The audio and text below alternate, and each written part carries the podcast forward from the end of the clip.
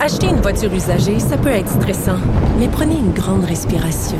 Et imaginez-vous avec un rapport d'historique de véhicule Carfax Canada qui peut vous signaler les accidents antérieurs, les rappels et plus encore. Carfax Canada. Achetez l'esprit tranquille. La Banque Q est reconnue pour faire valoir vos avoirs sans vous les prendre. Mais quand vous pensez à votre premier compte bancaire, tu sais, dans le temps à l'école, vous faisiez vos dépôts avec vos scènes dans la petite enveloppe. Hmm, C'était bien beau. Mais avec le temps, ce vieux compte-là vous a coûté des milliers de dollars en frais, puis vous ne faites pas une scène d'intérêt. Avec la banque Q, vous obtenez des intérêts élevés et aucun frais sur vos services bancaires courants. Autrement dit, ça fait pas mal plus de scènes dans votre enveloppe, ça. Banque Q, faites valoir vos avoirs. Visitez banqueq.ca pour en savoir plus.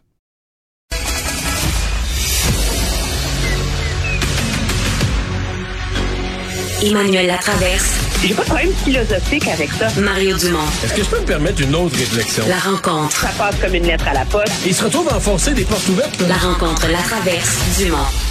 Bonjour Emmanuel. Bonjour. Alors, euh, le le Parti Québec solidaire qui était réuni aujourd'hui en caucus, premier caucus après les élections. Euh, bilan un peu de l'élection. On, maintient l'idée qu'on est le seul parti dans la vague et de la CAQ. On est le seul parti d'opposition à ne pas avoir perdu de plume. Ce qui est pas faux sur le plan des faits. Les libéraux en ont perdu, le PQ en a perdu. Mais on, on sent la déception. On dirait qu'on n'est pas capable à Québec solidaire de cacher que c'est pas le résultat qu'on attendait. Là. Non, puis ça, je pense que c'est sain. Là, il y a personne qui s'y. Je pense que Québec solidaire serait peu crédible s'il faisait croire qu'il était aux anges avec les résultats de l'élection. Tout le monde s'entend. Et ils ont raison aussi de dire qu'ils sont le seul à pas avoir perdu de plumes au même rythme que les autres en termes de sièges. Mais moi, à l'idée de la vague, là, je m'excuse les amis, mais on va arrêter ça tout de suite. Là. Il n'y a pas eu de vague de la CAQ.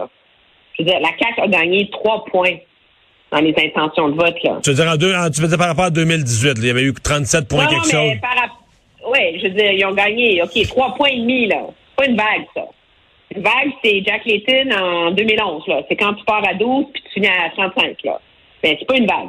Puis toi puis moi, on a passé assez de temps à triturer le détail des résultats électoraux pour être capable d'établir que la vague a été causée si on veut l'appeler ainsi, par un effondrement du vote libéral. C'est ça l'histoire de cette élection-là. Effectivement. Dans des régions comme la Gaspésie, dans plusieurs régions, les libéraux sont allés voter. Dans les régions où la CAQ avait pas gagné en 2018, les libéraux qui ont abandonné leur parti se sont ralliés à la CAQ et euh, ben, ça fait passer les, les, candidats de la CAQ. C'était le cas dans Rouen-Noranda qui a fait perdre un siège à fait perdre un siège à Québec solidaire. Mais moi, mon point, c'est que Québec solidaire, leur nom était sur le bulletin. Il y a quand même, il faut qu'ils jugent qu'eux, ils sont arrivés avec un message, c'est l'élection de la dernière chance euh, pour sauver la planète, puis tout ça. Les gens, les gens ont vu ça, puis on, c'est les mêmes. Il y a le même pourcentage, même un petit peu moins qui ont voté Québec solidaire que la fois d'avant. Ça, c'est pas de la faute de la CAQ. Ben non, c'est ça. Je veux dire, ils, sont responsables. Puis je pense qu'on voit les euh, les signes de cette prise de conscience aujourd'hui. De un, dans le ton sur l'environnement qui a changé là. M. Gabriel Danoudva dit qu'il est prêt à travailler avec M. Legault pour l'atteinte des, euh, des objectifs de la CAC en termes de réduction des gaz à effet de serre de 37,5% euh, d'ici 2030. Et son argument, c'est de dire il faut commencer par atteindre les objectifs que le Québec s'est donnés avant d'envisager quelque chose de plus ambitieux. Alors déjà, on n'est plus dans la dernière chance. Puis sur la question des, des, des taxes oranges, j'ai bien aimé, je vais t'avouer, son explication. C'est sûr que faut pas le demander à Gabriel Nadeau-Dubois de dire que c'est vrai que ça, que ça a collé la taxe orange puis qu'ils sont fait les jouer. Mais quand il dit notre proposition était très complexe et on va devoir y réfléchir, je pense qu'il met le doigt sur une partie du bobo. C'est sûr que Québec solidaire ne va jamais renoncer à l'idée de taxer les riches. Ok, ça c'est dans son ADN. C'est comme le fait que le PQ est indépendantiste. Là, tu peux pas, tu peux pas changer ça. Mais la réalité, c'est que en, ils ont sur, surtout, ils en ont donné plus que le client demandait. Donc, à vouloir être crédibles sur le plan économique, ils se sont mis dans la camisole de force d'équilibrer le budget en, en deux ans. Alors qu'aucun autre parti politique s'est donné cet objectif-là. Là. Ça, ça obligeait. Puis après ça, parce qu'ils voulaient taxer puis faire passer le message. Ils ont dit on va taxer les ultra riches. Alors eux-mêmes ont sursimplifié leur message et eux-mêmes se sont tirés dans le pied. Puis après ça, ils étaient plus capables de déconstruire. Alors que s'ils avaient pris conscience de la réalité de l'électorat, je pense que ces mesures-là auraient pu être expliquées, présentées, nuancées. C'est pas que tout était mauvais là-dedans, mais c'est des propositions complexes qu'on a sursimplifiées et par lesquelles on s'est rendu vulnérable. C'est clair qu'il y a une prise de conscience chez QS que si on veut s'embarquer dans le débat de taxer le capital, de taxer euh, les gens plus aisés, euh, de manière plus large, là, pas juste. Euh, ben, il va falloir y arriver avec beaucoup plus de doigté que la façon dont ils l'ont présenté dans cette campagne. Emmanuel, les travaux ont commencé euh, aujourd'hui, euh, travaux publics, parce qu'il y avait déjà des travaux privés qui avaient été faits amplement, là, de la commission qui va étudier la l'opportunité, la pertinence pour le gouvernement Trudeau d'avoir recouru à la loi sur les mesures d'urgence euh, pour euh, nettoyer la ville de d'Ottawa de, ses manifestants en février dernier. Et une des questions que tu te poses, bon, M. Trudeau va témoigner, ses ministres vont témoigner, eux vont devoir expliquer pourquoi ça prenait l'état d'urgence. une des questions que tu te poses, c'est est-ce qu'il va être question de Pierre Poilievre durant ces travaux-là?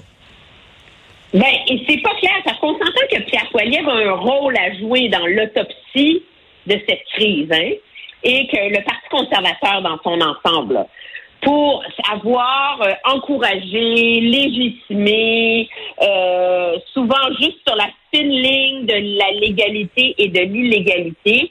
Donc, il y a beaucoup, il y a plusieurs qui s'attendaient à ce que, de la même façon que M. Trudeau ses actions et ses décisions soient scrutées à la loupe, euh, que celles de l'opposition officielle aussi. Mais je vais t'avouer, euh, ces gens-là risquent d'être déçus. Parce que c'était très intéressant ce matin quand le juge, ben, qu'on l'appelle le commissaire dans ce cas-ci, qui est à la tête de la commission, Paul Rouleau, expliquait le défi de la commission, c'est de faire en 300 jours ce que toutes les autres commissions d'enquête au Canada ont fait en trois ou quatre ans.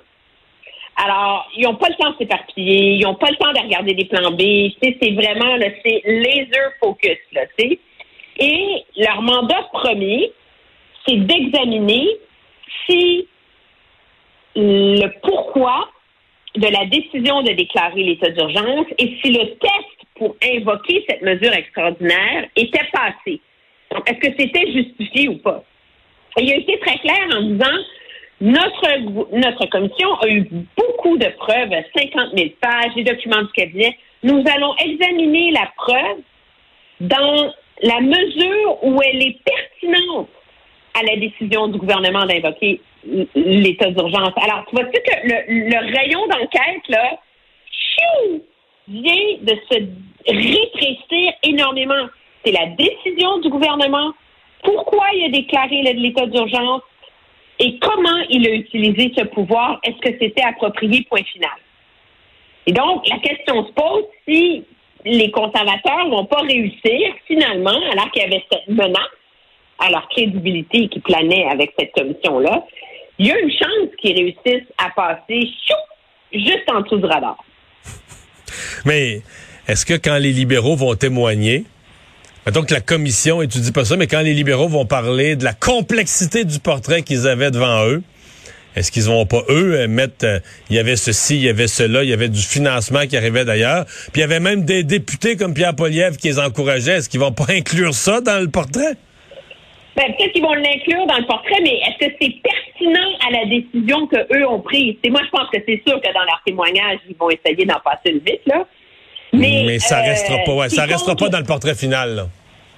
Ben, c'est ça, mais et c'est intéressant, l'élément qui risque d'être le plus scruté et sur lequel on va dont on va peut-être le plus parler à la fin, c'est celui dont on a le moins parlé, c'est la question du financement euh, qui venait de l'étranger. Et ça, c'est clairement un élément important que la commission euh, va étudier. Là. Ils l'ont, ils l'ont, ils l'ont indiqué, ils l'ont expliqué. Donc, euh, donc tout ça, ça va être, ça va être assez. Ça va, être ça va aller vite là. Je veux dire, c'est dans la semaine du 17 novembre que les ministres et que tout le fédéral va se mettre à témoigner là. Tous les yeux vont être tournés vers là. merci Emmanuel. À demain. Au revoir.